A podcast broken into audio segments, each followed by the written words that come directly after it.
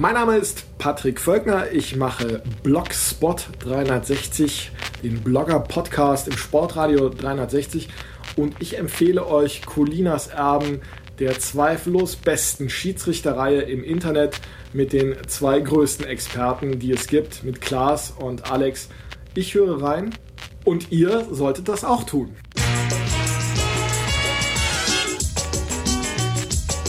Guten Morgen allerseits. Guten Abend allerseits. Guten Abend allerseits. Guten Abend allerseits. Minasan konnichiwa.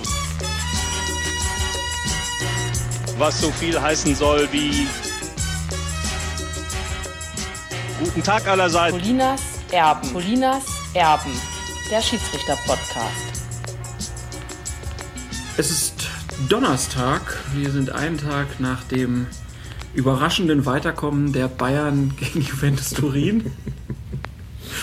Und wir begrüßen euch ganz herzlich zu Colinas Erben. Und bevor es hier losgeht, kann ich natürlich nicht umhin, als meinem ja, wohlweisen Kompagnon an meiner Seite zur Meisterschaft seines Lieblingsvereins gratulieren. Glückwunsch, Alex. Herzlichen Dank, auch wenn ich damit ja nicht viel zu tun habe, beziehungsweise nicht viel dazu beigetragen habe. Was wäre die Mannschaft ohne seine Fans? Das ist korrekt. Und du warst in Frankfurt dabei. Ja, das stimmt. Habt ihr schön gefeiert? Wir haben schön gefeiert, auch emotional gefeiert. Mich sehr, sehr gefreut. Nein, wirklich, es war ein ganz, ganz wunderbarer Ausflug mit André Zechbauer alias Fernglas FCB und wir haben das sehr genossen, auch die gesamte Rückfahrt und auch den ein oder anderen Tropfen dann anschließend getrunken. So soll es sein. Und dann gab es gestern gleich wieder Grund zur Freude und es war natürlich äh, hoch verdient, dass die Bayern weitergekommen sind. Das denke ich auch insgesamt, ja. Aber es gab auch ein, zwei, drei Schiedsrichterentscheidungen, die wir wohl mal diskutieren dürfen. Mhm. Dazu gibt's dann natürlich noch äh, große Diskussionen rund um das Spiel Dortmund gegen Malaga. Wir haben noch ein paar Szenen aus der Bundesliga und wir haben eure Fragen und mit denen starten wir jetzt direkt bei Colinas Erben, denn wir haben noch gar keine Zeit. Mia san Mia. Wir sind wir. Und ich bin ich. Wir haben wieder ein paar schöne Fragen zugeschickt bekommen, beziehungsweise als Kommentar auf fokus-fußball.de ähm, eingetragen bekommen. Ähm, wir legen mal direkt los. Guido Sprenger äh, hat uns geschrieben bei Twitter als Sprenger spricht unterwegs. Ich habe mal eine absolute Nerdfrage. Oh, da lächelt Alex schon. Ihr habt in einer älteren Folge erklärt, dass auch der Versuch des V-Spielens bestraft werden kann, ohne dass der Gegenspieler getroffen wird. Wäre es dann denkbar, dass in einer Situation sowohl Angreifer als auch Verteidiger eine gelbe Karte bekommen, weil der eine den Versuch, faul zu spielen, unternommen hat, der andere aber theatralisch geschwalbt hat? Oder kann es für eine Aktion nur eine Bestrafung für eine Seite geben? Und natürlich dann die Frage, wie wäre die Spielfortsetzung? Freistoß oder Schiedsrichterball? Fangen wir mal hinten an. Man muss sich schon als Schiedsrichter für eins von beiden entscheiden. Entweder ist es eine Schwalbe gewesen, dann gibt es einen indirekten Freistoß wegen dieses Täuschungsmanövers, oder es war ein Foul, dann gibt es einen direkten Freistoß. Es gibt ja, wie gesagt, Vergehen, bei denen der Versuch strafbar ist. Ähm, Das Schlagen beispielsweise, das äh, versuchte Beinstellen auch. Jetzt stellen wir uns mal eine Situation vor, wo ein Spieler den anderen versucht zu schlagen, ihn aber nicht richtig trifft. Der Spieler, der geschlagen werden soll, wir gehen davon aus, dass der Ball im Spiel ist, nicht? Der Spieler, der geschlagen werden soll, aber theatralisch zu Boden sinkt und so tut, als ob er massiv getroffen worden wäre. Das wäre ja so eine Situation, wie er sie jetzt vorgeschlagen hat. Beim Beinstellen ist es natürlich auch denkbar, dass da eine massive, dass, dass da eine massive Täuschung in Form einer Schwalbe vorliegt, man tr- trotzdem davon ausgeht und sagt, das war ein versuchtes Beinstellen, da muss jetzt was passieren. Ähm, theoretisch ist tatsächlich beides denkbar. Man tut sich als Schiedsrichter in Bezug auf seine Taktik aber keinen Gefallen, wenn man beides auch ahndet. Also entweder sagt man, das ist ein versuchtes Schlagen, dann fliegt er auch vom Platz. Und dem anderen macht man hinreichend klar, dass das jetzt nicht in Ordnung gewesen ist, dass er sich da so theatralisch äh, zu Boden fallen lassen hat. Aber es lag ja ein Vergehen vor. Wenn es auch nicht so dramatisch gewesen ist in seiner ganzen, äh, in seinem ganzen Verlauf, in seiner ganzen Auswirkung, äh, wie es der Spieler insinuiert. Insofern könnte man sagen, man macht da irgendwas. Ich habe so Situationen gehabt als Schiedsrichter, wo ich dachte, ich muss den einen jetzt bestrafen, der hat ein Vergehen begangen, aber der andere muss auch nicht so ein Theater machen. Ich habe es immer dabei belassen, den nochmal in den Senkel zu stellen, zu sagen, pass mal auf, Kollege. So ein Theater machst du mir hier nicht, so schlimm war das nicht. Du kriegst den Freistoß und der andere kriegt, was auch immer, gelb oder rot. Aber spar dir hier die Mätzchen. So, aber das konterkariert so ein bisschen die eigene Entscheidung, wenn man den auch noch mitbestraft. Aber weil er auch theoretisch gefragt hatte, gebe ich auch die theoretische Antwort, ja, es wäre beides möglich. Aber sonderlich klug fände ich es unter dem taktischen Aspekt nicht. Ja, Guido, ich hoffe, die Frage ist beantwortet. Ähm, Spielfortsetzung, Freistoß, Schiedsrichterball, wenn man jetzt beides geben würde? Man müsste immer das erste Vergehen an. Das ist ja entscheidend dabei. Wenn er sagt, ähm, da ist ja dann auch eine Schwalbe gewesen, muss ja trotzdem vorher was passiert sein. Das kann ja praktisch eigentlich gar nicht zeitgleich passieren. So. Und wenn ich sage, da ist ein versuchtes Foulspiel gewesen, versuchtes Beinstellen, versuchtes Schlagen, versuchtes Treten, ist das auf jeden Fall das erste Vergehen gewesen. Das kann dann nur einen entsprechenden direkten Freistoß geben. Wenn die Schwalbe dann unmittelbar danach eingesetzt hat, ist sie aber zeitlich gesehen eben dahinter gelagert und kann dann auch keinen Freistoß mehr nach sich ziehen. Wenn ich dem unterstelle, dass der eine Schwalbe gemacht hat, da gibt es einen direkten Freistoß für die, für die andere Mannschaft selbstverständlich. Dann würde aber das versuchte äh, Foulspiel da in dem Fall gar nicht mehr bestraft, weil ich dann gesagt hätte, es war ja praktisch keins. Also, wie gesagt, ein sehr theoretisch konstruierter Fall, aber äh, wenn man ihn so nähme, könnte es eigentlich nur direkten Freistoß geben. Vielen Dank für diese Nerd-Frage, Guido. Die nächste Frage kommt von Dennis. Auch wieder eine Szene, die er sich ähm, hier ausgedacht hat. Es gibt einen Foul im Mittelfeld. Die Mannschaft vom Gefaulten bleibt aber im Ballbesitz und spielt nach vorne. Ein weiterer Spieler der Mannschaft wird in Strafraumnähe klar gefault. Der Schiri pfeift daraufhin den Vorteil ab und entscheidet auf Freistoß im Mittelfeld. Was sagen die Regeln? Das wäre falsch.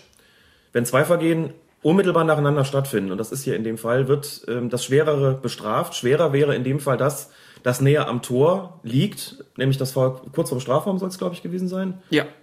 Das heißt, wenn ich einmal den Vorteil ausgesprochen habe, lasse ich den laufen und es geht auch gar nicht darum, den nochmal zurückzupfeifen, denn es ist ja nochmal was passiert innerhalb dieses Vorteils. Und ein Vergehen, das zu einem Freistoß deutlich näher am gegnerischen Tor führen würde. Also ahnde ich das Schwerere. So steht es in den Regeln auch drin. Dann die nächste Frage von Christopher Sohn. Ähm, ich hoffe, ich spreche den Namen da richtig aus.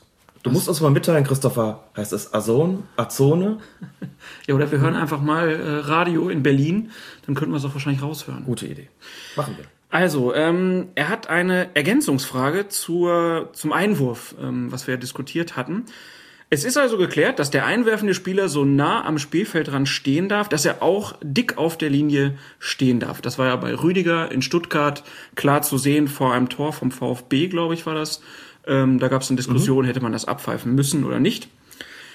Ähm, so, jetzt geht's weiter. Ist es aber nicht sogar vielmehr so, dass er unmittelbar an beziehungsweise auf der Linie stehen muss, wenn er einwirft und nicht, sagen wir mal, ein oder zwei Meter Mhm. tief oder sonst irgendwo im Ausstehen darf beim Einwurf. Hat er nach einem anschaulichen Beispiel gesucht, hat aber dann so spontan keins gefunden. Aber ich glaube, man kann sich das so vorstellen, ähm, dass ich als Spieler ja gezwungen bin, eigentlich direkt an der Mhm. Linie zu stehen und nicht so weit hinten. Gezwungen bist du nicht. Und das ist auch zulässig, von weiter zurück einzuwerfen. Aber wie weit denn? Ich habe auch mal so die Regel im Kopf, dass man Das war lange Zeit so, in der Tat. Es war lange Zeit so und das war auch die Ausnahme. Wir kriegen ja die Einwurfregel Ja. noch. Eigentlich gehört das da rein, aber wir beantworten die Fragen natürlich jetzt schon. Es ist lange Zeit so gewesen, dass man den Ball nicht von der Aschenbahn aus einwerfen durfte. Wenn man das gemacht hat, dann gab es einen Einwurf für dieselbe Mannschaft. Es galt also nicht als falscher Einwurf. Demzufolge hätte ja der, der Gegner den Ball bekommen zum das Einwurf. haben aber auch sondern- nicht alle so gehandhabt. Nein, das haben nicht alle so gehandhabt. Und da gab es auch oft äh, Schwierigkeiten, gerade in den unteren Klassen. Da haben die Schiedsrichter nur gesehen, der wirft dann von der Aschenbahn ein, gerade weil die Situation günstig war vielleicht. Ja. Und hat dann einfach für den Gegner gegeben. Beschwert hat sich keiner, weil es auch kein Spieler besser wusste. Es wäre damals aber falsch gewesen. Irgendwann hat man es geändert. Irgendwann hat man gesagt, das ist doch völlig egal. Wenn der auf, ähm, auf Meter verzichtet sozusagen, also wenn der von aus fünf Meter Distanz, also von, hint, von hinter der Linie, quasi von der Aschenbahn aus einwirft, begibt er sich ja eigentlich selbst in den Nachteil. Denn ihm fehlen ja dann fünf Meter zum Feld. Ja. Das mal so zu sagen. Das ist inzwischen aber zulässig. Der kann also auch ein paar Meter zurückgehen und von da einwerfen. Das ist, wie gesagt, erlaubt. Ganz früher war es sogar mal so, dass man ähm, dem Spieler der anderen Mannschaft, also die, die gegen die sich der Einwurf sozusagen richtet, dass man dem gesagt hat, du, du darfst so nah rankommen an die Außenlinie, wie du möchtest, denn der kann zurückgehen. Allerdings nicht zu weit zurück. Das ist alles jetzt wie aufgehoben worden. Jetzt muss man zwei, drei Meter Abstand halten als Gegenspieler beim Einwurf, damit er den vernünftig ausführen kann. Der hat jetzt aber dahingehend, wie gesagt, auch mehr Freiheiten, dass er zurückgehen kann. Macht aber, wie gesagt, fast niemand, weil man dadurch ja Platz verschenkt. Daher werfen die Spieler auch immer direkt von der Linie ein, weil er einfach der Ball normalerweise, das ist eigentlich der größere Vorteil, er kann den Ball ja dann auch äh, deutlich weiter werfen, als wenn er auf Platz verzichtet. Und die Regeländerung kam ja wahrscheinlich so aus diesem Ansehen, dass aus einem Vorteil ja kein Nachteil werden soll. Ja, genau. Dann die nächste Frage von äh, Kimosch46 äh, auf Twitter. Kim kurz, ähm, der hat gefragt, was hat es eigentlich mit dieser kein Blut darf auf dem Trikot sein Regel auf sich? Was ganz ähnliches ähm, wie die Regel, nach der ein Spieler mit einer blutenden Wunde das Feld verlassen muss, auch. Das ist eingeführt worden vor vielen, vielen Jahren, um die Möglichkeit der Übertragung ansteckender Krankheiten durch Blut auszuschließen. Deshalb wird das so streng gehandhabt deswegen muss der Schiedsrichter diese Wunde auch kontrollieren in Bezug auf die Frage, ob sie gestillt worden ist oder nicht, wenn er den Spieler rausgeschickt hat. Dass ein Trikot nicht blutverschmiert sein hat einen ganz ähnlichen Grund. Man will auf diese Art und Weise ausschließen, dass sich durch den Körperkontakt Krankheiten übertragen. Dann fragt Frank Schnell bei Twitter als Schnellinger09 unterwegs. Da müsst ihr euch jetzt mal so ein bisschen äh, gedanklich das Fußballfeld vorstellen. Es geht um eine Flanke. Und zwar um eine Flanke mit Efe, die ist erst rückwärts gerichtet, beziehungsweise parallel zur Torauslinie. Und dann kommt sie durch Efe nach vorne. Und dann ganz kurz die Frage, abseits. Es kommt beim Abseits nicht darauf an, ob der Ball nach vorne, gerade parallel zur Linie oder nach hinten gespielt wird, sondern es kommt darauf an, ob sich ein Spieler, ein Mitspieler im Moment des Abspiels der gegnerischen Torlinie näher befindet als mindestens zwei Abwehrspieler. Das heißt, es ist so, wenn er dieser Torlinie näher wäre, könnte er den Ball auch nach hinten spielen und wenn er dann zurückläuft, um sich den Ball zu erobern, stünde er auch im Abseits oder wäre er auch im Abseits. Insofern ist die Frage, ob da irgendwas mit Efe oder nach vorne oder hinten gespielt wird, völlig unerheblich. Maßgeblich ist alleine, wo steht der Spieler, der angespielt wird. Dann die letzte Frage für heute von Gero Langisch, ist bei Twitter als BHR Gero unterwegs. Colinas Erben, wenn ein Spieler einen aus der eigenen Mannschaft mit gefährlichem Spiel ummäht, dann ist das doch auch kartenwürdig, oder? Zunächst mal muss ich da einen Begriff korrigieren. Mit gefährlichem Spiel kann man niemanden umnieten. Denn gefährliches Spiel ist sowas wie ne, hohes Bein beispielsweise. Da besteht ja gerade kein Kontakt. Gefährliches Spiel gegen den Gegenspieler gäbe einen indirekten Freistoß. Kriegen wir alles noch. Was er sicherlich meint, ist ein Foulspiel gegen einen Mitspieler. Und da kommt es zum einen auf die Intensität natürlich an, aber vor allen Dingen kommt es auf die Frage der Absicht an. Also wenn ich da irgendwie im äh, Eifer des Gefechts einen Gegenspieler mit umniete, dann passiert gar nichts, denn ähm, das ist mein Mitspieler und da darf ich das erstmal. Was anderes äh, ist die Tätlichkeit gegen einen Mitspieler, so was hatte ich in einem eigenen Spiel auch mal, beziehungsweise da war es eine Beleidigung, ähm, aber doch eine Tätlichkeit hatte ich auch mal gegen einen Mitspieler in einem Jugendspiel in Bonn-Ende, nicht vor vielen, vielen Jahren. Da hat ja eine dem anderen einfach eine geklebt, dann hatte ich im Moment eine Schrecksekunde und gedacht, huch, was ist denn da passiert? Und als mich alle anguckten und fragten, Schiri, darf der das? Habe ich dann auch bemerkt, Nee, dass, ich mich nicht. dass ich mich nicht verguckt habe und dann musste der vom Platz gehen. Was dann zur Folge hatte, dass äh, die Gegenspieler alle kamen und sagten, der andere hat auch was gemacht. Also wollten da gleich noch einen zweiten Platzverweis haben. Also natürlich ist das nicht erlaubt, aber das Ummähen, also sofern das jetzt nicht irgendwie in, in der Absicht einer Tätigkeit geschieht, ist kein Problem. Das heißt, Lukas Podolski hätte damals, als er Michael Ballack eine geklebt hat, auch vom Platz fliegen können. Definitiv. Wenn der Schiedsrichter das gesehen hätte, hätte er Lukas Podolski eigentlich vom Platz stellen müssen, weil es eine versuchte Tätigkeit war, ein versuchtes Schlagen, das genauso gewertet wird wie ein vollendetes Schlagen. Äh, Und in Bezug auf den Mitspieler ist das nicht zulässig, sowas zu machen. Das ist eigentlich wäre es ein Platzverweis gewesen. Glück gehabt, Lukas. Glück das, gehabt, Lukas. das waren jetzt eure Fragen. Vielen Dank dafür. Ähm, wenn ihr weitere Fragen oder Anregungen habt, dann bitte immer her damit via E-Mail, in der Kommentarspalte, Twitter, Facebook, was auch immer. Wir freuen uns über jeden Text von euch. Wenn ein Trainer eine Wahl machen kann, ist immer besser. Wenn ihr keine äh, Wahl hat. Und äh, ich habe bei Bayern München äh, ein, ein Riesenwahl. Wir kommen zum äh, vergangenen Bundesligaspieltag. Es war der 28. und es gab die Partie Nürnberg gegen Mainz. Und auch da gab es natürlich Fragen von unseren Hörern und es gab drei Fragen, die alle dieselbe Situation betreffen. Es war die 27. Minute. Ähm, elf Meter, keine Karte für Pinola. Ist das vertretbar?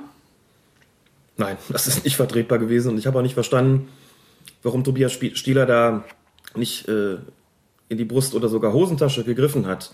Ähm, wenn man sich die Szene anschaut, kann man gerade noch darüber diskutieren, war es vielleicht sogar eine Notbremse, denn der Mainzer Spieler war quasi einschussbereit. In dem Moment, wo er geschossen hätte, da standen noch zwei Nürnberger, da kann man sich gerade noch die Frage stellen, hätten die noch eine Chance gehabt, den Ball abzuwehren, ja oder nein? Sprechen Gründe dafür, die Frage zu verneinen, dann wäre es sogar ein Platzverweis gewesen. Also da hat, also Ole Zeisler hatte das zum Beispiel geschrieben, der schrieb dann von Vereitelung klarer Torchance Ja. und in dem Fall hätte es dann ja eine rote Karte nach sich führen müssen. Ja, ganz genau. Und ich habe mir die Szene ein paar Mal angeschaut, neige relativ stark dazu, tatsächlich zu sagen, ja, es war eigentlich die Vereitelung einer klaren Torchance. Der Mainzer Spieler selbst hat im Interview gesagt, ich hätte ihn nur noch reinschieben müssen. So sah es für mich ehrlich gesagt auch aus. Aber selbst wenn man es verneint, ist das ein Foul gewesen, wo er zumindest eine gute Torchance verhindert hat. Ähm, der entsprechende Nürnberger Spieler Pinola. Das heißt, Gelb war hier unbedingt zwingend, Minimum. Eher sogar rot. Tuchel hat im Interview dann auch gesagt, verstehe ich nicht, habe auch nachgefragt, gibt es da gar keine Karte?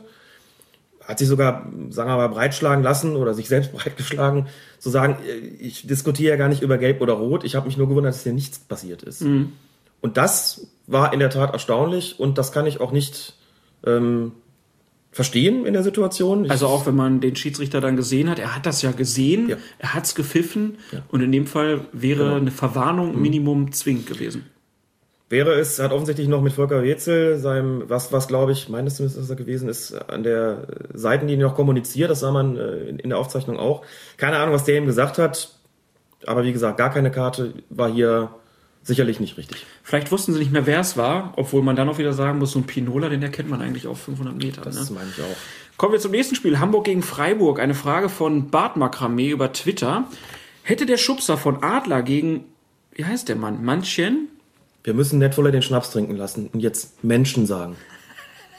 Menschen? Menschen. Wann immer er Menschen hört, Menschen, Menschen, Menschen, Menschen wie du und trinken? ich, muss er Schnaps trinken und ich weiß nicht, ich habe es nicht mitgezählt, aber Menschenskinder. dürfte schon für einen anständigen Schwips reichen. Ja, bei Twitter, äh, diese Menschenwitze, die das haben ein auch schon Menschenrecht. also es geht um Manschen, Morsien? Mancien, Morsien? Nennen wir ihn Morsien. und der wurde geschubst von Adler. Ja. Und äh, da ist die Frage von Bart Makramé, hätte man das als Tätigkeit bewerten können, beziehungsweise müssen und dann noch eine rote Karte geben können oder müssen? Da haben wir die vermeintliche Tätigkeit gegen den Mitspieler, war für mich noch keine. Das war eher so ein Wachrüttler, Kahnschen Zuschnitz, würde ich sagen. Ja. Hab mir das auch nochmal angeschaut und denke, da ist nicht wirklich viel passiert. Das war Da ist es aber auch ein. Unterschied, ob das nun mit einem Spieler der eigenen oder der gegnerischen Ja, Mannschaft einfach passiert. ja. Na klar. Und äh, das sah jetzt auch nicht nach Gewaltanwendung aus. Nein. Das war wirklich so ein Schubser, so mach mal die Augen auf oder wach mal auf oder sowas in der Richtung. Auch nichts, was irgendwie Stress nach sich gezogen hätte. Da äh, denke ich auch, dass, wenn es gegen den Gegenspieler passiert wäre, hätte ich, glaube ich, an der Stelle für eine gelbe Karte plädiert. Das gegen den Mitspieler zu machen in der Art, ist, würde ich schon noch unter die, ganz normale Härte äh, innerhalb einer Mannschaft äh, rubrizieren. Und der Menschen, Menschen, Menschen stand ja dann auch ziemlich alleine da auf weiter Flur. Ja, Kerl. ähm, wenn das jetzt in so einem, ja, in einem Rudel oder so passiert wäre, dann kann man als Schiedsrichter nochmal hingehen und sagen, Herr Adler, kommen Sie mal wieder ein bisschen zur Ruhe, Kontenance. So bleibt Marcien nichts anderes übrig als eine betroffene? Gruppe. Menschen. Ah ja, bleibt ihm nichts anderes übrig, als eine betroffenen Gruppe zu gründen mit Andy Herzog, C. Roberto Thomas Bredaric, und anderen Kahnopfern. immerhin hat er keinen Mundgeruch gehabt, der Adler. Kommen wir zum nächsten Spiel, Bremen gegen Schalke. Tobi Tatze fragt, endlich auch mal eine Frage an Colinas Erben. Elfmeter für Marika oder nicht? Meiner Meinung nach, also aus der von Tobis, äh, wurde er klar von Militz, dem Bremer Torhüter, behindert. Freue mich sehr, dass Tobi die Frage gestellt hat. Ich kann sie leider nicht beantworten, weil ich die Szene nicht gefunden habe. In der Zusammenfassung war sie nicht. Ich möchte es ihm aber wenigstens sagen, mir schrecklich leid, aber ich konnte auch nicht mehr das ganze Spiel angucken, konnte auch nicht mehr äh, erkennen, in welcher Spielsituation das geschehen ist. Tut mir leid, ich kann es nicht beurteilen, ich habe es nicht gesehen. Deshalb immer nochmal der, Sorry, der, Tobi. der Hinweis, wenn ihr irgendwas seht, dann am besten die Spielminute dazu äh, schreiben, dann können wir das einfacher finden. Dann kommen wir zum Meistermacherspiel. Frankfurt gegen Bayern. Handspiel Dante? Ja oder nein? Wenn man überlegt, was es in dieser Saison schon für Strafstöße gegeben hat, würde ich sagen, da hat es schon für weniger äh, ist auf den Punkt gegangen worden. Also es hat sich praktisch in eine Kette der nicht wirklich erklärbaren Pfiffe beziehungsweise Nicht-Pfiffe wunderbar eingefügt. denke ich auch, wobei ich insgesamt, wenn man jetzt, äh, insgesamt, wenn man jetzt die, die, die, die Saison nimmt ähm, und ordnet das ein, müsste man sagen, es hätte wohl einen Strafstoß geben müssen. Der Ball war relativ lange unterwegs, ähm, berührt dann Dantes Hand und wird davon abgelenkt. Wenn ich das aus dem Kontext der Saison rausnehme und nochmal die ursprüngliche Regelauslegung nehme, würde ich aber an der Stelle eigentlich sagen, ich weiß nicht, ob sowas wirklich absichtliche Handspiele sind, denn für mich geht da nicht die Hand zum Ball. Da ist für mich auch nichts zu erkennen, was, was irgendwie darauf hindeutet, dass er das wollte. Ich fand die Handhaltung ehrlich gesagt noch nicht mal sonderlich unnatürlich. Also gemessen an den Maßstäben, die in dieser Spielzeit gesetzt worden sind, hätte es wohl einen Strafstoß geben müssen. Aber insgesamt würde ich ja auch dafür plädieren, das wieder so ein bisschen zurückzufahren oder wieder ein bisschen mehr zuzulassen in der ganzen Geschichte. Daher eher nein, obwohl sich alle einig waren, Meier hätte auf den Punkt gehen müssen. Da er sich aber irgendwie selbst nicht sicher war, ist dann was geschehen, ähm, was ungewöhnlich ist in der Bundesliga. Er ist äh, zu Herrn Dante hingegangen Genau. und hat gefragt, war Und das hat Hand gefragt. oder was nicht Hand? Genau, und um es mal deutlich zu sagen, an dieser Nachfrage zeigt sich für mich, wie verunsichert die Bundesliga-Schiedsrichter inzwischen in puncto Handspiel sind. Die Nachfrage bei einem Spieler, hast du Hand gespielt oder nicht, beschränkt sich eigentlich auf ganz andere Fälle. Beispiele, das von Oliver Held damals, als der FC abgestiegen ist, der den Ball mit der Hand über die Latte lenkt und Kemling sieht es nicht. Hat ihn damals ja gefragt. Held hat gesagt, nö, habe ich nicht. Daraufhin gab es ihm keinen Strafstoß. Ne? Das, da platzen heute noch die FC-Fans vor Wut. Das wäre so eine Situation gewesen. Oder das Handspiel von Thierry Henry zur Torerzielung bei dem Spiel Frankreich gegen Irland wäre auch ein Fall gewesen, wo man hätte nachfragen können, um mal nur zwei Beispiele zu nennen. Also so ein Ding, was im Prinzip also wo man auch sagt, dass da hat ein Spieler wirklich absichtlich agiert. Gut, der Schiedsrichter hat es dann nicht gesehen, insofern kann er das nicht, nicht wirklich beurteilen, aber wo die Gesamtsituation darauf schließen lässt, hier ist äh, irgendwas im Busch und ich habe es nicht gesehen, ich muss jetzt nachfragen. Also sowas in der Richtung, dass ich dann auch merke, das gegnerische Team, das dreht hier voll am Ja. Rad gerade und Ja. Mhm. alle sind sich sicher, der hat Hand gespielt. Dann gehe ich Genau. hin. Das war in Frankfurt nicht so. Also ich war ja im Stadion und habe in der Situation, die ähm, stattgefunden hat vor dem Tor, das uns gegenüber lag. Also wir waren mit anderen Worten relativ weit weg. Ich habe nur gesehen, die bestürmen den Schiedsrichter. Ich konnte überhaupt nicht erkennen, was eigentlich gewesen sein soll. Habe dann gedacht, die meinen wahrscheinlich Handspiel, aber das war auf 100 Meter Entfernung oder 150 definitiv für uns nicht zu erkennen. Habe es dann im Fernsehen nachher gesehen. Dachte, okay, die stürmen auch schon ordentlich auf den Meier ein. Aber hier ist ja was passiert, das war ja was ganz anderes. Hier hat ja nicht ein Spieler wirklich mit, mit, mit brachialer Absicht unsportlich gehandelt, sondern hier hat ein Fall vorgelegen, da muss ein Schiedsrichter einfach alleine entscheiden, ob er das nur für strafwürdig hält oder nicht. Und es ging jetzt nicht darum, den Dante zu fragen, warst du da mit der Hand dran oder nicht. Selbst wenn der Dante gesagt hätte, ja, ich war mit der Hand dran, aber es war in keinem Fall Absicht. Ich konnte ihn da gar nicht wegnehmen. Das ist in meiner, das war irgendwie, die Hand war in der, der Flugbahn des Balles und mein, meine Körperbewegung war irgendwie vollkommen normal. Hätte er dem Schiedsrichter auch nicht weitergeholfen, obwohl er damit die Wahrheit erzählt hätte. Also die Verunsicherung meine ich daran zu erkennen, dass hier in der Situation nachgefragt wird, die überhaupt kein klassischer Fall fürs Nachfragen ist im Unterschied, wie gesagt, zu den genannten Beispielen. Aber in der Szene steht Florian Mayer nicht wirklich so, dass er das hätte sehen müssen. Also ist es der seltene Fall, dass ich hier mal Schiedsrichter vor dir in Schutz Ja. nehme ähm, und sage, Okay. ich finde das, Mhm. ich finde es legitim, weil der die Situation ist ja im Strafraum, da waren so viele Leute Mhm. und er hat es halt wahrscheinlich wirklich nicht wahrgenommen. Ich würde ja. auch immer noch sagen, das war überhaupt kein Elfmeter, also Mhm. von daher ist auch alles in Ordnung gelaufen.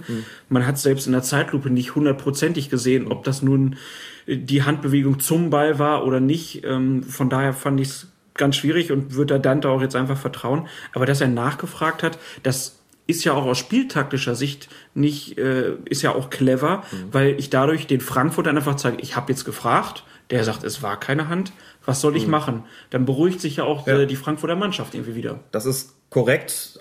Trotzdem gibt es die Anweisung an Schiedsrichter, Nachfrage an Spieler nur in absoluten Ausnahmefällen. Aber wie stand's denn da? 1-0 für die Bayern. Dann ist das doch, kann das ja spielentscheidend sein. Das kann spielentscheidend sein, sicher, aber wie gesagt, von der gesamten Situation, anders als bei, bei Henri, anders als äh, bei Oliver Held, dann ist mir nur Will noch eingefallen, bei den Gladbach, der auch mal so ein Handtor, glaube ich, äh, erzielt hat. Ich weiß gar nicht, ob damals ist gefragt worden ist oder nicht, ich glaube nicht.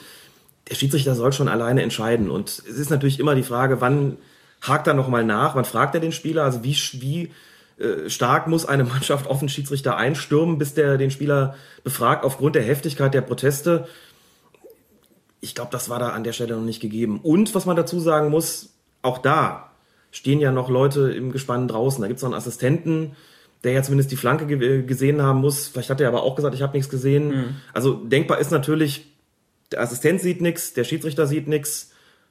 Halb Frankfurt stürmt auf ihn ein und denkt sich, okay, bevor ich hier einfach so laufen lasse oder gar nichts mache oder jetzt einfach nur den Eckstoß gebe, erkundige ich mich nochmal.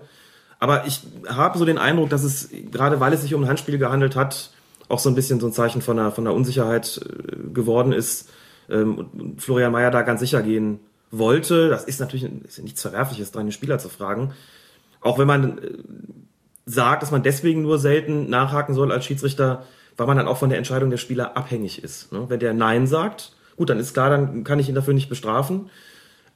Aber man soll sich eigentlich nicht sozusagen bei den Spielern rückversichern, sondern die Entscheidung selbst treffen. Und wenn man mhm. sie nicht selbst treffen kann, weil man es nicht gesehen hat, dann hat man es halt nicht gesehen. Das ist daher die absolute Ausnahme. Ne? Also man kann das ja auch, ne, wo ich jetzt gerade sage, spieltaktisch ist das clever, ne, mhm. um die Frankfurter zu beruhigen. Mhm. Das kann ja aber auch, wenn ich das vielleicht jetzt auch auf einem Amateurplatz mhm. mache, wo es hoch hergeht, dazu führen, dass die Mannschaft, die sich dann vermeintlich benachteiligt sieht, den Spieler, der halt sagt, nee, ja. da war nix, dass die dann auf den zustürmt. Also das ja. kann ja auch kontraproduktiv sein. Das kann kontraproduktiv sein, das kann Spielcharakter auch verändern. Es wälzt die Verantwortung auf den Spieler ab, der natürlich dann anschließend gesagt bekommt, du Lügner, ne, was machst du da? Gab auch entsprechende Reaktionen im Netz, die ich gelesen habe. Dante, der hat sich charakterlich so verändert, seit er von Gladbach zu Bayern gegangen ist und so weiter und so fort. Ist alles suboptimal und wie gesagt, fand ich keine so wahnsinnig gute Idee. Okay, dann äh, haben wir die Bundesliga abgehakt für diese Woche und wenden uns jetzt den Spielen unter der Woche zu. Zwei, drei Kleinigkeiten gab es da zu besprechen. Genau. In den Champions League Spielen. Yeah, there are uh, there are some. I have been very lucky because I've been in uh, in uh, in some uh, wonderful uh, and historical stadium. Uh, La Bombonera in Buenos Aires. I've never been there. I've seen matches played by Boca Uh, and uh, I think that the, the emotion at the stadium is very, very high. So probably this is the one who I, I, I dream to be as a referee in. Borussia Dortmund gegen Malaga. FC, glaube ich. Ne? Mhm. Wir können ja mal voranstellen, dass bei allem, was man jetzt so diskutiert und vielleicht rumgrantelt, das war schon absolut fantastisch, was da gerade zum Schluss passiert ist. Selbstverständlich. Nur darum geht es hier in diesem Podcast nicht so. Wir wollen ja jetzt mal ein bisschen besprechen, was so im Laufe des Spiels vielleicht für kritische Situationen passiert sind, die vielleicht auch dazu geführt haben, dass das überhaupt mhm. dann so gekommen ist und was kleine andere Pfiffe ja, äh, für Wirkung gehabt hätten. Wir fangen mal an also erste Halbzeit können wir vergessen, ähm, da gab es nichts Wildes. 56. Minute, da gab es dann den Wiedereintritt eines spanischen Spielers nach Verletzungsbehandlung. Der Kommentator fragt sich, ob er überhaupt das Zeichen dazu bekommen hat. Netfuller schreibt dann dazu, war das ein unerlaubtes Betreten des Platzes? Schwer zu sagen von der Ansicht der Fernsehbilder, ob da ein Zeichen war oder nicht, weil der Schiedsrichter nicht eingeblendet worden ist kann ich mich jetzt nur auf den Kommentator verlassen. Da steht ein Spieler kurz draußen, bekommt Eispray draufgesprüht und tritt dann wieder ins Spiel ein. Äh, man muss zunächst mal dabei klarstellen, wenn einer behandelt wird, dann ist er außerhalb. Und selbst wenn er in Anführungszeichen nur Eisspray gerade an der Linie draufgesprüht bekommt, müsste der sich wieder anmelden, wenn er wieder ins Spiel eintreten will. Ich konnte jetzt von den Fernsehbildern nicht sehen, ob er das Zeichen dem Schiedsrichter gegeben hat, ich möchte wieder rein und ob das Zeichen erwidert worden ist vom Schiedsrichter oder was da gewesen ist. Fakt ist, es müsste so sein, er müsste das Zeichen bekommen. Wobei wir noch eine Nachfrage bekommen haben von Bayern Dusel, der gefragt hat, ob der vierte Offizielle ihn auch wieder reinlassen kann. Oder der Schiedsrichterassistent. Dazu muss man sagen, grundsätzlich eigentlich nein. Das ist Sache des Schiedsrichters, den Wiedereintritt zu genehmigen. Ich schließe aber nicht aus, dass dort, wo Headsets verwendet werden, eine Kommunikation stattfindet, kurz zwischen Schiedsrichter und Assistenten oder vierten, vierten Offiziellen. Und er sagt, hier will der Spieler wieder rein, da war, und der Schiedsrichter kurz zurück sagt, jo, schick ihn rein, aber normalerweise muss dann wenigstens noch ein deutliches Handzeichen kommen vom Schiedsrichter, damit auch alle sehen, er hat ihn wieder reingelassen. Also kann die Frage nur theoretisch beantworten, dieses Zeichen muss erfolgen. Wenn nicht, darf der Spieler nicht einfach wieder drauflaufen. Und wenn er einfach wieder draufläuft, ohne das Zeichen bekommen zu haben, wäre es tatsächlich ein unerlaubtes Betreten des Spielfeldes, das dann einen indirekten Freistoß und eine gelbe Karte zur Folge haben müsste. Gehe aber eigentlich mal davon aus, dass dort, wo sechs Leute am Start sind, die sowas nicht übersehen. Da gehen wir mal von aus. Dann kurz danach, 62. Minute, Marcel Schmelzer, der Mann mit der Maske, greift seinem Gegenspieler Games ins Gesicht und schubst ihn so weg. Games fällt, hält sich den Kopf und sieht gelb wegen Schauspielerei. Da hab ich mit Zeitlupenwissen gedacht, der Schmelzer, der ja schon gelb verwarnt war, der hätte da eigentlich vom Platz fliegen müssen. Wäre eine vertretbare Entscheidung gewesen, finde ich auch. Ne? Der läuft an dem vorbei, langt dem so ins Gesicht und das ist eine Unsportlichkeit, die für mich noch nicht den Tatbestand der Tätigkeit erfüllt. Aber gelbwürdig wäre, Schmelzer ist kurz vorher erst verwarnt worden. Ich glaube, eine Minute oder zwei vorher. Und geht dann da so hin. Also äh, erinnert mich jetzt so ein bisschen an die Frage vom Anfang äh, dieser Folge, wo jemand sagt, kann es auch sein, da geht es ja um das versuchte, das versuchte Foul, ne? dass der eine was macht, aber der andere auch sehr theatralisch ist. So, das äh, ist theoretisch denkbar, beziehungsweise in dem konkreten Fall fällt Games natürlich theatralischer, als das müsste bei der ganzen Aktion. Aber da wäre es, glaube ich, besser gewesen, äh, die gelbe Karte nicht ihm zu zeigen wegen der Schauspielerei, denn das setzt ja voraus, dass gar nichts gewesen ist. So, da muss man sich schon hundertprozentig sicher sein als Schiedsrichter, dass der überhaupt nicht berührt worden ist und da so den, äh, dass da so Theater spielt. Und das ist ja nun mal nicht wahr. Also Schmelzer hat ihn definitiv getroffen. Das heißt, diese Verwarnung fürs, für, fürs Schauspielen habe ich da als unberechtigt empfunden. Und Schmelzer hätte sich, sagen wir mal, salomonisch nicht beklagen dürfen, wenn er da gelb-rot gesehen hätte. Dumm, dass der Assistent, der daneben stand, gar nicht auf die Situation geschaut hat, sondern gerade, ich weiß es nicht, irgendwie mit der Einwurfentscheidung oder mit der Faulanzeige oder mit irgendwas beschäftigt war und ins Feld guckt und nicht mal nach links, um den Konfliktherd, der da gerade äh, im Entstehen begriffen ist, äh, zu beäugen. Das ähm, ist auch nicht so, so gut gelaufen an der Stelle. Die Assistenten kommen ja dann auch generell in der Schlussphase Ja. des Spiels nicht so gut weg. Da werden wir gleich nochmal ein bisschen ausführlicher drauf kommen. Ähm, denn wir sind jetzt bei den Abseitsentscheidungen, die ja dieses Spiel ähm, bestimmt haben. Es gab eine Situation vor dem 1 zu 2 und dann gleich doppelt vor dem 3 zu 2. Fangen wir mit dem Abseits vor dem 1 zu 2 an. Ähm, da hat Helmi äh, ganz passend auf Twitter geschrieben, Abseits, der Assi war zu weit hin und hat es daher nicht wirklich sehen können. Dennoch sein Fehler. Kann man es so ganz gut zusammenfassen? Korrekt. Man muss von einem Assistenten gerade auf dem Niveau verlangen können, dass er jederzeit die Position des vorletzten Verteidigers hält, wie es ihm vorgeschrieben ist. Das ist seine zentrale Aufgabe. Ich erlebe das häufig bei meinen Spielbeobachtungen in, der, in den unteren Amateurklassen oder den Amateurklassen, dass Assistenten Schwierigkeiten haben, dem Spieltempo zu folgen oder manchmal auch unkonzentriert sind und nicht mitbekommen, wenn ein Konter läuft. Das passiert in der Bezirksliga oder in der Landesliga, dass in der Champions League ein Assistent mehrere Meter hinterherhinkt und dadurch seine Sichtachse nicht mehr stimmt. Weshalb er natürlich nicht mehr zuverlässig beurteilen kann, ob jemand beim Abspiel möglicherweise vor dem Ball gestanden hat, weil sich die Perspektive für ihn völlig anders darstellt. Das ist schon sehr misslich, muss ich sagen. Und das ist ein Fehler, den man absolut vermeiden kann. Dass man einen Wahrnehmungsfehler macht, also wenn man exakt optimal steht und dann Probleme hat, gerade bei dem, bei dem Tempo, in dem diese Aktionen stattfinden, das hundertprozentig korrekt einzuschätzen, finde ich, kann man dafür Verständnis äußern. Zumal bei der Aktion muss man noch dazu sagen, da gab es vorher den, Pa- den Pass in die Spitze. Da musste er die erste Entscheidung treffen, ob der Passempfänger im Abseits stand. Stand er nicht, knapp nicht. Und der spielt den Ball dann nochmal weiter und dann muss er die zweite Entscheidung treffen. Steht der Passempfänger vor dem Ball? Also ausweislich der Fernsehbilder würde ich sagen, ganz knapp ja. Das muss man auch dazu sagen. Es sah in der ersten Mhm. Einstellung so aus, das ist doch deutlich abseits. Wenn man aber wirklich dann Ja. mal geguckt hat, wann wurde der Ball gespielt, dann war es halt hauchdünn. Genau. Umso wichtiger ist es aber, dass der der in so einer Situation absolut auf der Höhe ist. Und da muss ich sagen, also das ist der Vorwurf, den man ihm da machen müsste, dass er diese Höhe nicht hatte. Und das sollte auf dem Niveau eigentlich nicht passieren. Dann gehen wir direkt weiter zum äh, 3 zu 2 und da gab es halt gleich doppelt Abseits. Die aus meiner Sicht schlimmere Fehlentscheidung war auch hier wieder äh, die, die erste, wo der Linienrichter ganz klar sehen Ja. kann, wenn er auf der richtigen Höhe steht, dass gleich mehrere Dortmunder im Abseits stehen. Und das fand ich erstaunlich, denn hier hat keine gegenläufige Bewegung stattgefunden. Hier hat noch nicht mal eine Vermischung dieser beiden Mannschaften stattgefunden. Man sieht ganz gut im, äh, in den Fernsehbildern, dass sich eine Kette bildet aus den Verteidigern von Malaga und dahinter stehen oder davor, je nach äh, Perspektive, steht eine komplette Kette von Dortmunder Spielern, ich glaube vier an der Zahl, quasi einen halben bis einen Meter daneben, auch wie aufgereiht, die alle vier im Abseits stehen. So ist okay, wenn so eine Flanke kommt, dass man erstmal guckt, was passiert eigentlich, greift einer von denen ein, ja oder nein. In dem Moment, wo der Ball, wo die Flanke kam, war eigentlich klar, jeder Dortmunder, der den Ball da jetzt empfangen kann, steht im Abseits. Das ist für mich der Punkt gewesen, den ich nicht wirklich verstanden habe, warum er das nicht richtig wahrgenommen hat, denn das war A, noch nicht mal knapp, B, keine gegenläufige Bewegung, C, nicht untereinander vermischt und auch nicht sonst wie irgendwie schwierig zu beurteilen. Also eigentlich eine, eine Situation, klar, mit dem Stress in einem Champions League-Spiel, verständlich, natürlich, aber eigentlich auch nochmal auf dem Niveau ein relativ erstaunlicher Fauxpas.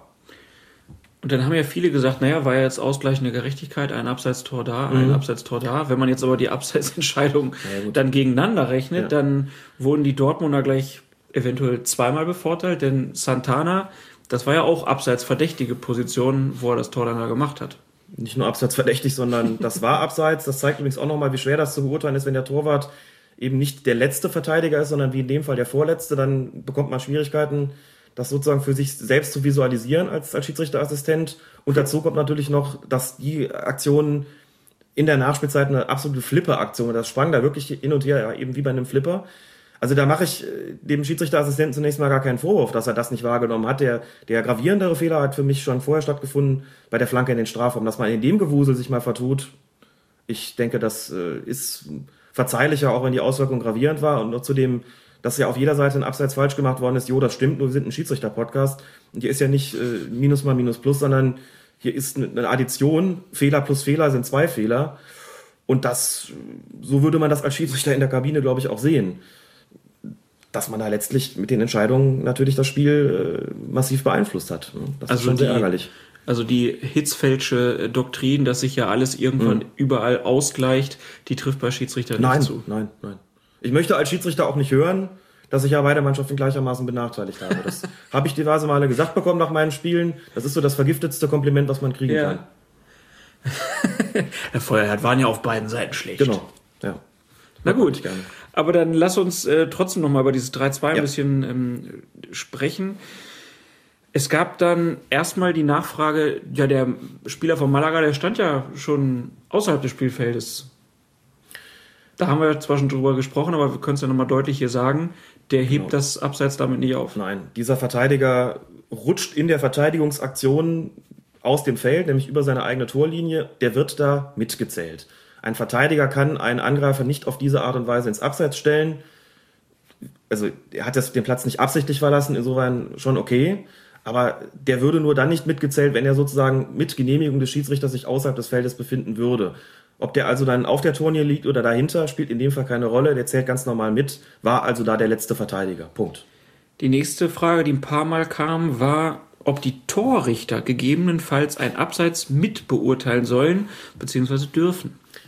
Ihr originärer Job ist natürlich, wie der Name schon sagt, darüber zu richten, ob ein Tor korrekt erzielt worden ist oder nicht. Aber ihr Job ist es auch, abgesehen davon, ein bisschen ein Auge darauf zu haben, was tut sich denn sonst noch so in ihrem Sicht- und, äh, sagen wir mal, Anzeigebereich. In so einem Fall dürfte er nichts offen anzeigen, kann er ja eh nicht wirklich, hat ja nicht mal ein, ein Fähnchen an seinem Stab, ähm, sondern er müsste dann irgendwie über den Sprechfunk sich verständlich machen, dass hier aus seiner Sicht ein Vergehen vorgelegen hat. Es hat auch schon Fälle gegeben, wo Torrichter sich entsprechend eingemischt haben.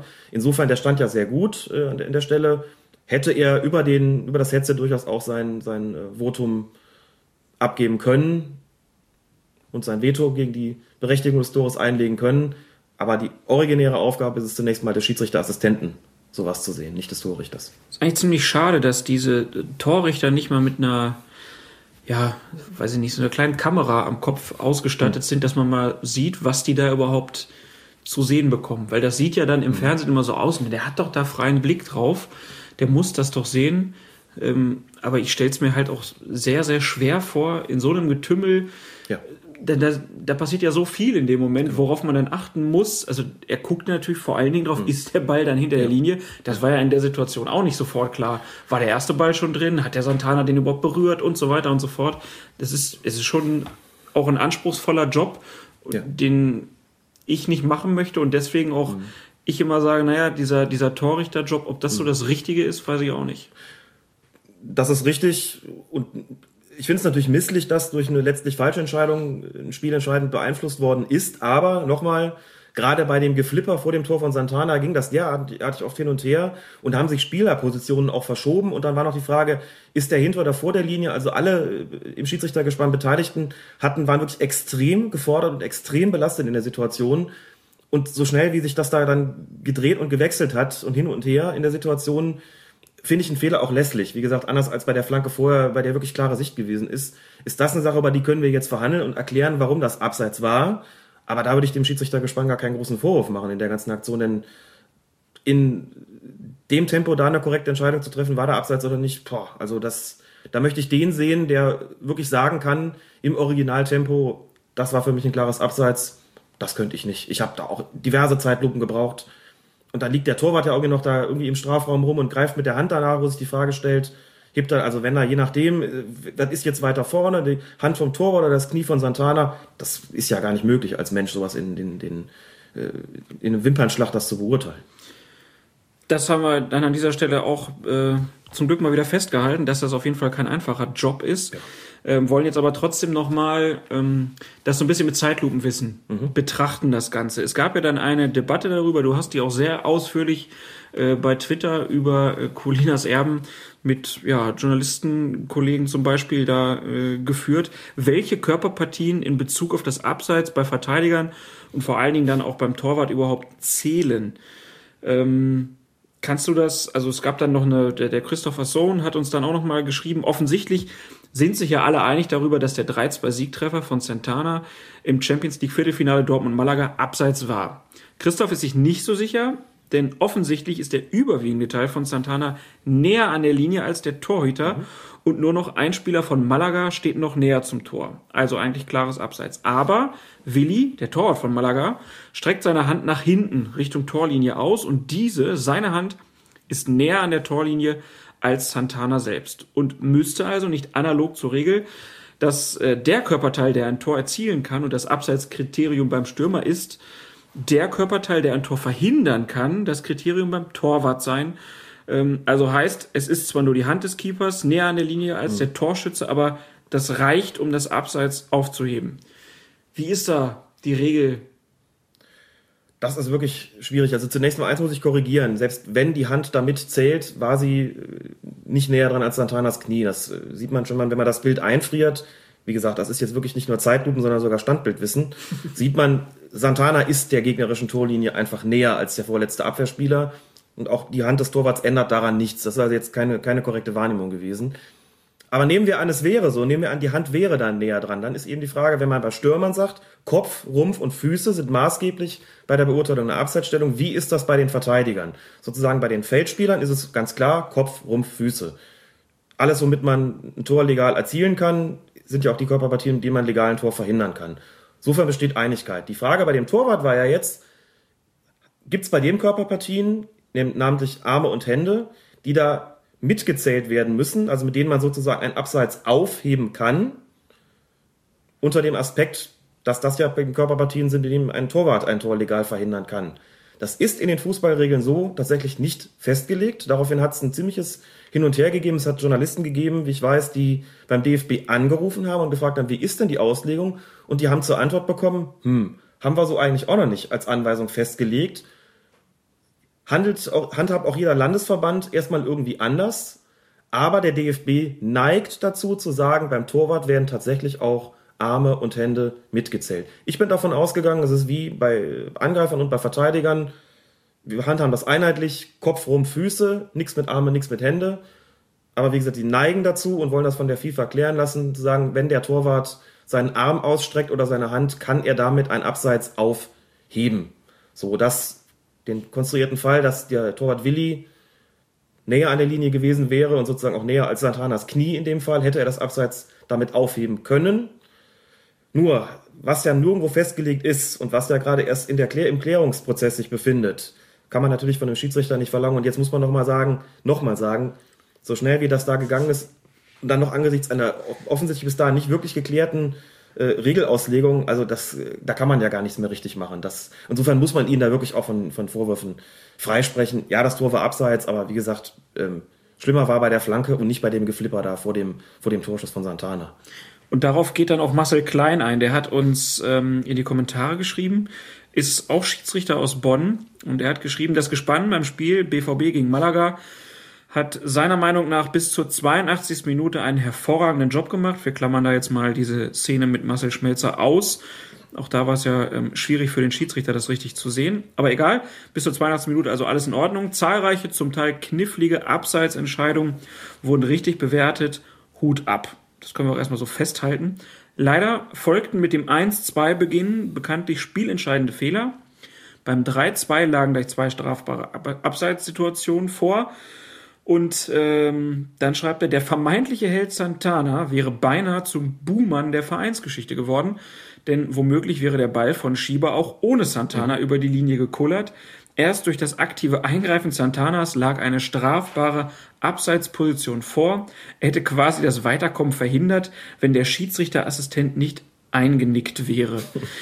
Das ist natürlich eine ähm, krasse Formulierung, aber man muss einfach auch sagen, es wird ja dann viel immer am Schiedsrichter festgemacht. Mhm. Die Kollegen vom Boulevard haben ja dem Schiedsrichter auch direkt eine 6 gegeben. Der Kicker allerdings auch. Der Kicker hat auch eine 6 gegeben und da kann man dann auch wieder mal sagen, tja, da habt ihr das Gespann bewertet vielleicht. Das hat als Gespann große Fehler gemacht. Der Schiedsrichter an sich muss sich da ja auf die Schiedsrichterassistenten verlassen und ja. die haben ihn einfach im Stich gelassen. Ja, in dem Fall war er sozusagen verlassen, als er sich auf sie verlassen hat. Wir haben es ja im Wesentlichen auch geklärt und was äh, Marcel Klein da sagt, muss dazu sagen, Bonner Schiedsrichterkollege, Oberliga-Schiedsrichter.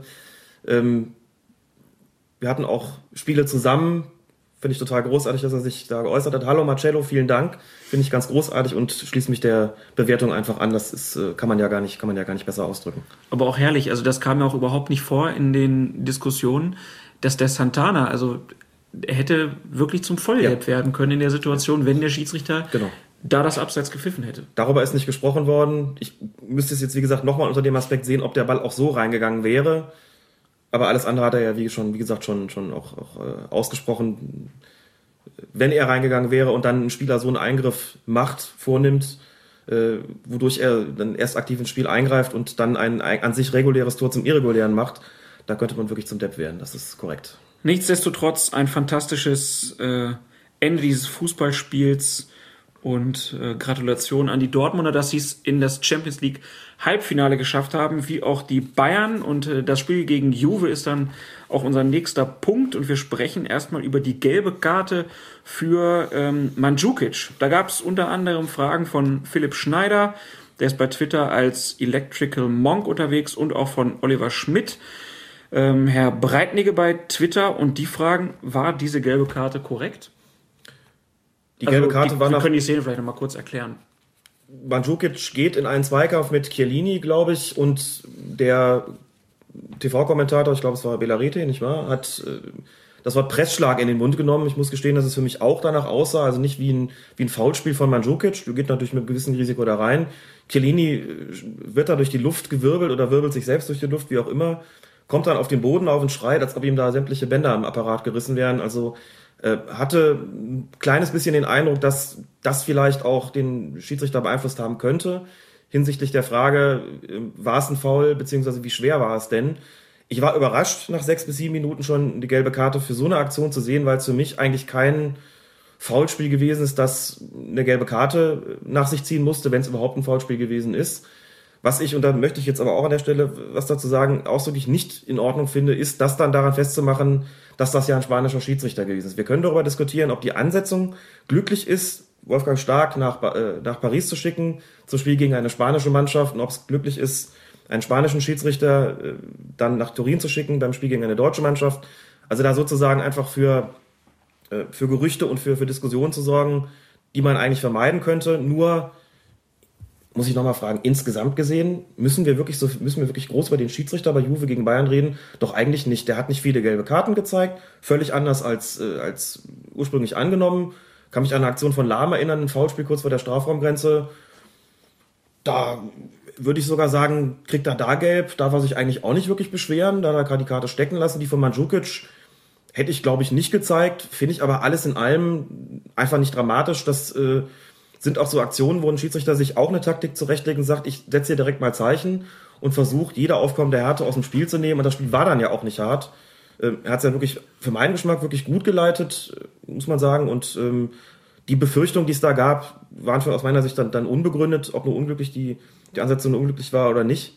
Ähm, und sicher muss man nicht, nur weil da irgendjemand vielleicht auch eine falsche Entscheidung trifft, sagen, na ja klar, ist ja auch ein kleinlicher Spanier, der hat ja jetzt Spaß dran, Bayern-Spieler aus dem Verkehr zu ziehen, damit die im Halbfinale gegen möglicherweise eine spanische Mannschaft gesperrt sind. Also das finde ich, äh, das finde ich niveaulos. Das was mag ich nicht.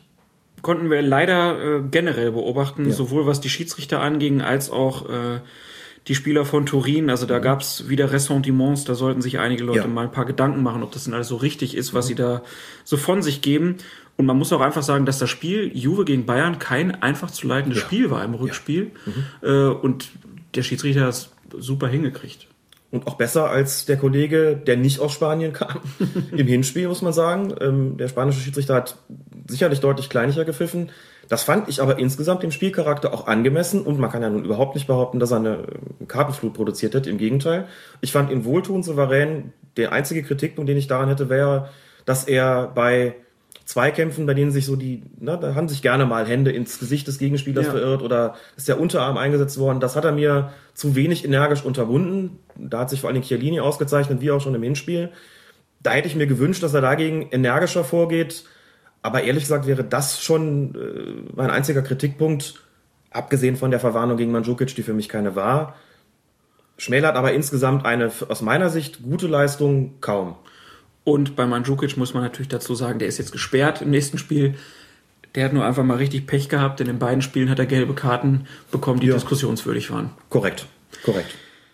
Dann haben so wir. Ist das. Ja, so ist das manchmal im Fußball. Ähm, dann würde ich diese beiden äh, Begegnungen jetzt hiermit abschließen und nochmal über einen Punkt so ein bisschen äh, kurz mit dir sprechen wollen. Es gab eine Meldung spanischer Medien, dass Wolfgang Stark bis zum Ende der Saison international nicht mehr eingesetzt wird.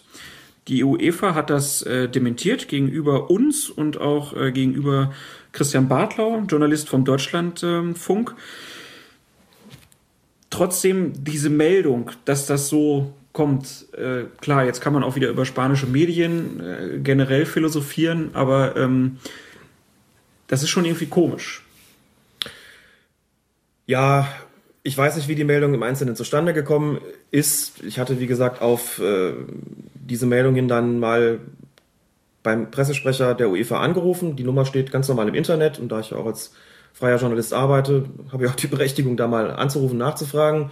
Es war ein freundlicher Schweizer, der mir da Rede und Antwort gestanden hat und hat gesagt, können Sie alles vergessen, haben wir heute schon ein paar Mal beantwortet, ist eine Ente, ist nichts dran. Ja. Zum Zustandekommen können wir nichts sagen, aber definitiv ist es nicht so, dass Wolfgang Stark bis zum Ende aus dem Verkehr gezogen wird, der wird nicht mehr eingesetzt werden. Völlig unabhängig von der Auslosung jetzt am Freitag, denn ähm, den würden sie auch nicht mehr einsetzen bei, wenn das Spiel Barcelona gegen Real lauten würde. Also das ist jetzt ist jetzt äh, over and out natürlich, ne? Ähm, und jetzt nicht wegen der Leistung, sondern weil das bei der Konstellation jetzt nicht mehr in Frage kommt. Aber einen entsprechenden Beschluss gibt es nicht, das muss man feststellen. Kurioserweise war es so, dass die angebliche Begründung für dieses aus dem Verkehr ziehen, die da in der spanischen, den spanischen Medien äh, kolportiert worden ist, ähm, schon einen Hinweis darauf gegeben hat, dass da irgendwas stinkt. Denn sie haben unter anderem behauptet, ein Fehler von Stark sei es gewesen, dass diese beiden spanischen Spieler, die da nach einer Verletzungsbehandlung draußen waren, dass er die von hinter dem Tor wieder eintreten lassen hat und das sei nicht zulässig. Dazu muss man sagen, das ist dann nicht zulässig, wenn das Spiel läuft. Da dürfen sie nur von der Seitenlinie eintreten. Wenn das Spiel unterbrochen ist, das, und das war es hier, dürfen sie aber auch von hinter dem Tor wieder eintreten. Insofern war das kein Fehler und das wäre auch nichts, was die UEFA hätte monieren können. Insofern habe ich dann schon gedacht, hm, das ist irgendwie seltsam. Das können die nicht ernsthaft als Fehler bezeichnet haben. Und wie sich herausstellen sollte, war es ja auch eine Ente und das war möglicherweise der entscheidende Hinweis darauf, dass da was nicht stimmen konnte.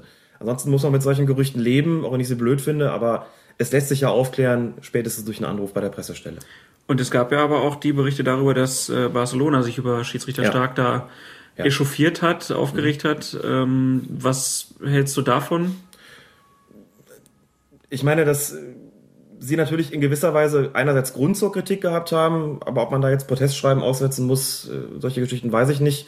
Ähm, dass sich über Schiedsrichterleistung beklagt wird, gehört zum Fußball dazu. Ich muss dazu sagen, also vor die äh, Frage gestellt, muss das denn sein, dass man eben einen deutschen Schiedsrichter zu spanischen Mannschaften schickt und umgekehrt muss man halt sagen, okay, ähm, einerseits sind das alle Spitzenschiedsrichter, die jedes Spiel pfeifen können müssen und dem man eigentlich erstmal zugutehalten sollte, das sind Spitzenschiedsrichter, die können davon abstrahieren, äh, welche Nationalität und welche Staatsangehörigkeit sie haben. Insofern darf das eigentlich keine Rolle spielen. Auf der anderen Seite weiß man, wie auf sowas reagiert wird und die Frage ist, muss man den Schiedsrichter wirklich damit belasten, mit dieser ganzen Diskussion? Auch äh, der spanische Schiedsrichter beim Spiel Juventus gegen Bayern ist ja jemand gewesen, der mitbekommen haben dürfte, dass darüber geredet wird. Da kommt ein Spanier, der hat letztes Jahr einen Kartenflug produziert bei den Bayern.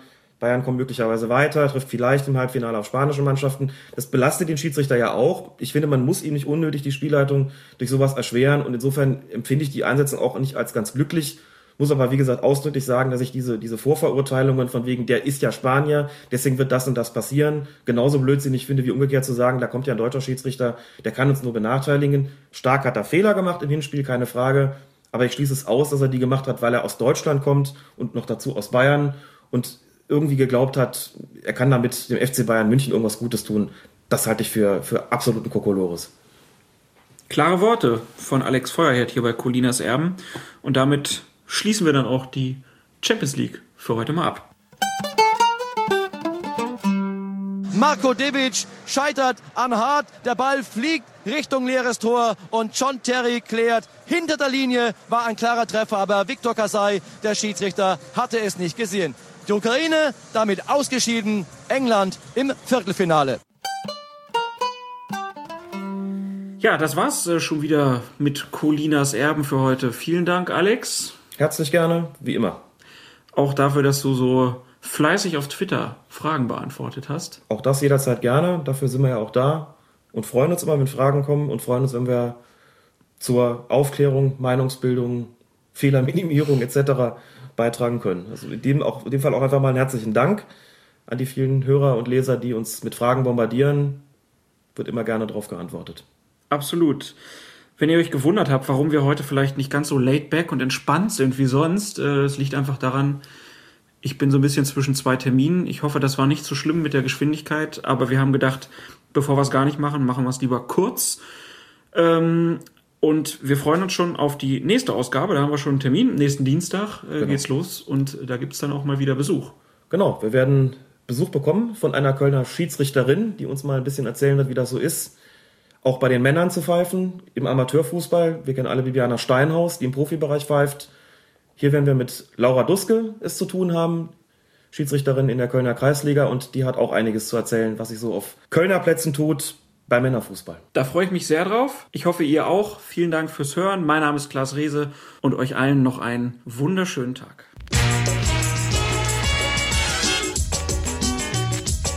Guten Morgen allerseits. Guten Abend allerseits. Guten Abend allerseits. Guten Abend allerseits. Minasan Konnichiwa. Was so viel heißen soll wie Guten Tag allerseits.